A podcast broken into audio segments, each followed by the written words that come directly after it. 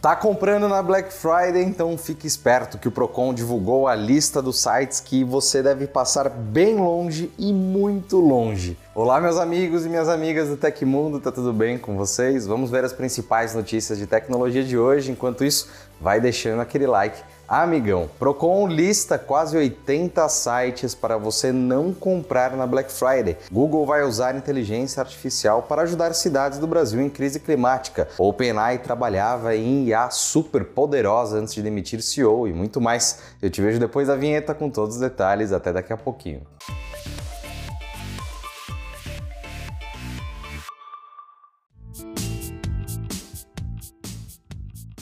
O Redmi K70 será lançado em 29 de novembro deste ano. O celular topo de linha da Xiaomi será o primeiro da marca a contar com o processador Qualcomm Snapdragon 8 geração 3 e estreia primeiro na China. A linha deve ser composta por três aparelhos: Redmi K70, K70 Pro e K70e. Não está claro se esses serão os nomes dos aparelhos no mercado internacional. As imagens publicadas pela Redmi não revelam muito, mas mostram parte do módulo de câmeras da traseira, bordas retas e acabamento aparentemente metálico. As versões mais caras contam com o processador topo de linha da Qualcomm e a variante Redmi 70e seria equipada com o MediaTek Dimensity 8300 Ultra, acompanhada por até 16 GB de RAM e até 1 TB de armazenamento. Falta pouco para a confirmação da ficha técnica dos celulares da linha K70. Por enquanto, porém, não há previsão para o lançamento global dos aparelhos.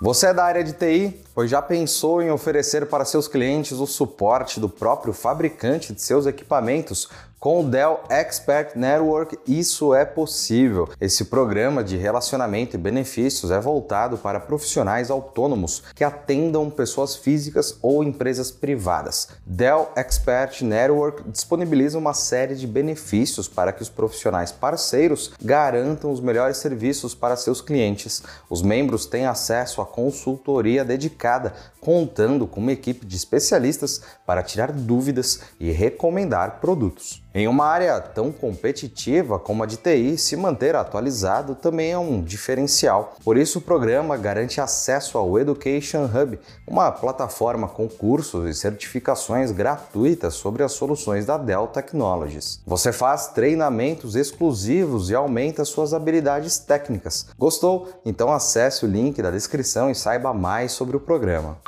Pessoal, Black Friday aqui no Tecmundo se chama Tech Friday. Se você quiser acompanhar todos os descontos animais, nosso hub de ofertas já está no ar. Além disso, quer acompanhar algumas ofertas que rolaram nas nossas lives? Volta aí, entra no canal, tem muita coisa boa. E o Google apresentou uma série de recursos e ações conjuntas com autoridades brasileiras para ajudar o país a encarar as recentes mudanças climáticas que já causam o aumento da temperatura na Terra. As iniciativas foram reveladas na última semana durante o evento Sustentabilidade com o Google Cidades, realizado aqui em São Paulo. O objetivo da empresa é ajudar autoridades, organizações e pessoas a tomar melhores decisões sobre sustentabilidade, em especial nas grandes metrópoles, que são as cidades que mais contribuem para a crise climática em fatores como a emissão de carbono no trânsito e na indústria. Uma das novidades do Google para o mercado brasileiro em termos de sustentabilidade é o Greenlight, um projeto para fazer recomendações de melhoria no fluxo do trânsito a partir da otimização dos semáforos existentes nas cidades. Para fazer essas avaliações, ele usa mecanismos de inteligência artificial e tendências observadas pelo Google Maps. Mais voltada para o público consumidor, o alerta de previsão de inundações também usa inteligência artificial para ajudar populações de áreas de risco durante chuvas fortes. Neste caso, a companhia vai enviar alertas detalhados sobre o nível das águas dos rios e previsões cheias para celulares via notificação. A companhia também anunciou uma parceria com o Centro de Operações do Rio o CORA, para identificar e medir as principais fontes de emissões de gases poluentes no Rio de Janeiro. Essa iniciativa de coleta de dados também usa IA e pode ser expandida para outras cidades, dependendo também do interesse de entidades governamentais. Um iPhone 14 Pro Max foi arrematado por 6,2 milhões de reais no leilão da Receita Federal realizado na quarta, dia 22, em Guarulhos.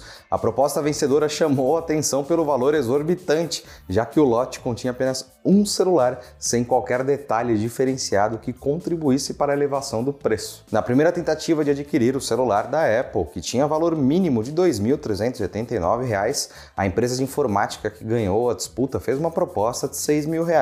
Em seguida, outro concorrente ofereceu 6,187, lance que acabou coberto pelos 6,2 milhões. Segundo o G1, é possível que o valor altíssimo tenha sido ofertado a partir de um erro de digitação da pessoa responsável pelos lances da empresa no leilão online, já que a mesma participante arrematou outros cinco lotes contendo o mesmo modelo do iPhone 15, pagando muito menos. Nestes, os valores variaram de 5 a 7 mil. Caso a hipótese de engano se confirme e a vencedora não pague os 6 milhões de reais, ela precisará abrir um processo administrativo para informar o erro à Receita. Com isso, a participante perderá o direito a receber o produto, estará sujeita a multa de 20% sobre o valor mínimo do lote e poderá ser suspensa dos leilões do órgão por até dois anos. Outros casos de iPhones arrematados em leilões da Receita por valores milionários aconteceram recentemente. Em um leilão realizado no mês passado em São Paulo, uma pessoa venceu a disputa pelo lote contendo três iPhones 14 Pro Max ao oferecer nada menos que 12 milhões de reais.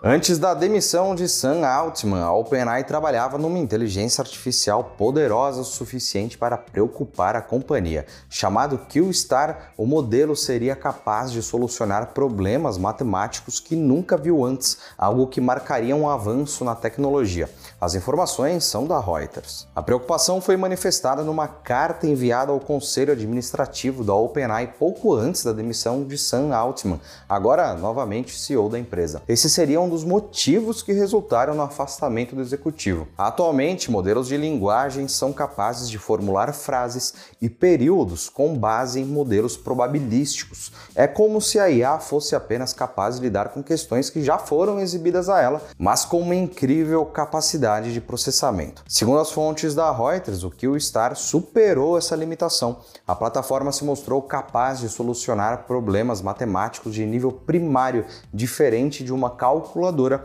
capaz de lidar com uma quantidade finita de operações. Especialistas ainda apontam que o projeto QStar seria um passo importante em direção à inteligência artificial geral, um sistema autônomo mais inteligente do que humanos. Em termos gerais, a IA teria capacidade cognitiva similar à de humanos. Assim, o modelo não só teria acesso ao conhecimento fornecido anteriormente, mas também seria capaz de generalizar aprender e compreender de fato uma quantidade infinita de soluções matemáticas. Na carta, investidores teriam alertado o conselho sobre os perigos desse novo projeto, mas sem especificar quais seriam. A Reuters não teve acesso à carta mencionada e não obteve resposta da OpenAI. Sendo assim, é impossível assegurar o conteúdo da mensagem, tampouco o real potencial da ferramenta. E eu não gosto de robô, esses negócios de inteligência artificial muito inteligente, para mim vai dar tudo errado e vai dar um grande problema no futuro.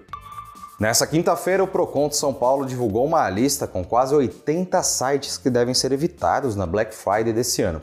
As lojas virtuais tiveram muitas reclamações de consumidores e não deram qualquer tipo de retorno. A entidade de defesa do consumidor compila os endereços desde 2018 e, além dos links, disponibiliza os CNPJs e nomes dos responsáveis pelas companhias. Já que o levantamento de empresas tem alguns anos, muitos dos sites já estão fora do ar. Três empresas suspeitas continuam no ar, porém estão oferecendo produtos na promoção da Black Friday. O Procon disponibiliza a lista completa de empresas que você deve desconfiar no site aqui embaixo, mas você pode acompanhar algumas delas na imagem mostrada aí na tela. Já considerado um dos principais períodos comerciais do país, o período de Black Friday, 23 e 24 de novembro, deve movimentar mais de 5 bilhões de reais, de acordo com a New Trust, empresa de análise de comércio eletrônico. Com esse cenário, o Procon tem uma área de fiscalização que está monitorando os comércios eletrônicos.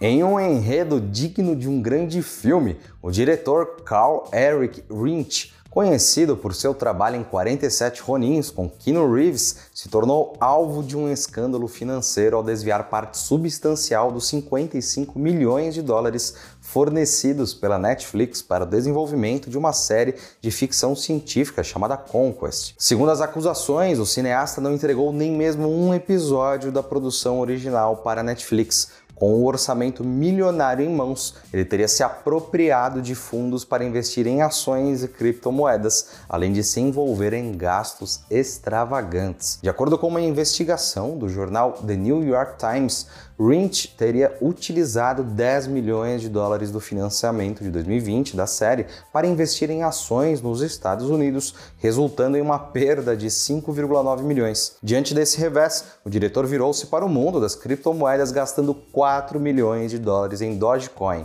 Surpreendentemente, esse investimento transformou-se em quase 27 milhões de libras, um retorno significativo para Lynch. Mas ele não parou por aí. Com dinheiro em mãos, ele não hesitou em converter em 8,7 milhões para aquisição de carros esportivos e artigos de luxo, segundo a reportagem. E segundo a matéria, um contador forense, durante os procedimentos de divórcio entre o diretor e a sua esposa, revelou que as extravagâncias de Lynch incluíram a compra de uma nova Ferrari e de outros cinco carros Rolls-Royce. Intrigantemente, nesse meio tempo, a Netflix não recebeu qualquer material da tão aguardada série Conquest, que recentemente foi cancelada pela plataforma de streaming. Thomas Tyrion, porta-voz da Netflix, comentou sobre o apoio financeiro e logístico fornecido à série.